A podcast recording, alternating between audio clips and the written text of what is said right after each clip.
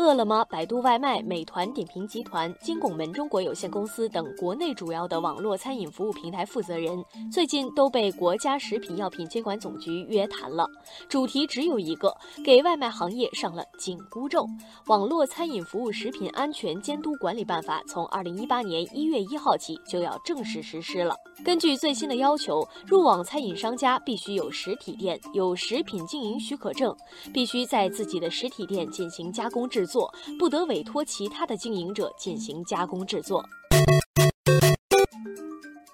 政策一出，网友一片欢腾。网友东楼月如钩说：“上大学的时候，学校周边常有外卖商家租一个简陋的小房间就干起了买卖，制作过程不看不知道，一看吓一跳。现在好了，外卖黑作坊想要滋生蔓延就难了。”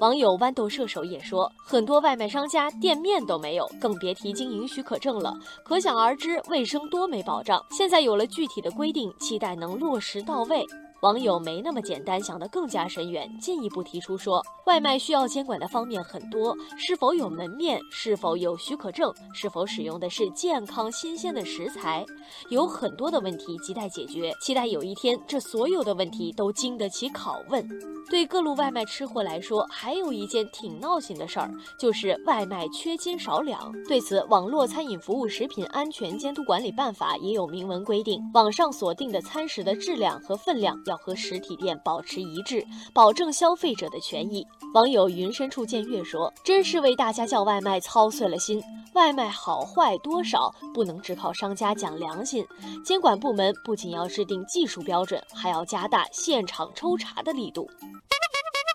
不过，网友秦秋二提出，要说监督，不仅是监管部门的事儿，外卖平台也不能偷懒。国家食品药品监管总局副局长孙军梅已经批评了一些订餐平台，他们对入网商家审查把关不严格，对举报投诉处理也有不及时的问题。网友七六二也认为，只有全链条的合作，商家讲良心，平台有原则，政府严监管，用户才能吃上一盒安全的外卖。